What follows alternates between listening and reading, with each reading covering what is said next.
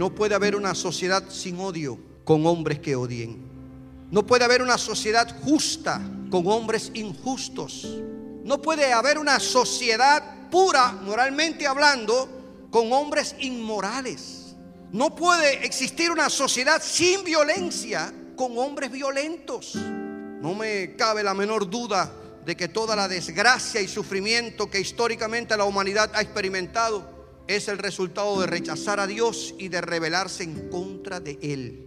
Es la consecuencia de vivir creyendo que pueden resolver todos los problemas sociales, económicos y también morales, ignorando a Dios.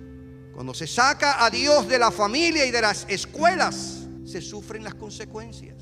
Cuando se dictan leyes y se firman órdenes ejecutivas que prohíben que se ore en las escuelas y que se mencione la Biblia, se sufren las consecuencias. Cuando se legaliza el infanticidio impunemente por medio del aborto, se tienen que sufrir las consecuencias, hermanos. Cuando tildas a las iglesias de antisociales y fundamentalistas, se sufren las consecuencias. Pero ¿cómo evitar estas funestas consecuencias de las que yo les he estado hablando y otras muchas más que tal vez usted pudiera significar?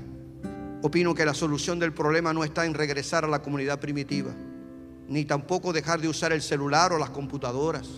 La solución no está tampoco en cancelar todas las redes sociales como una vía de comunicación. Yo creo que la solución está en regresar a Dios.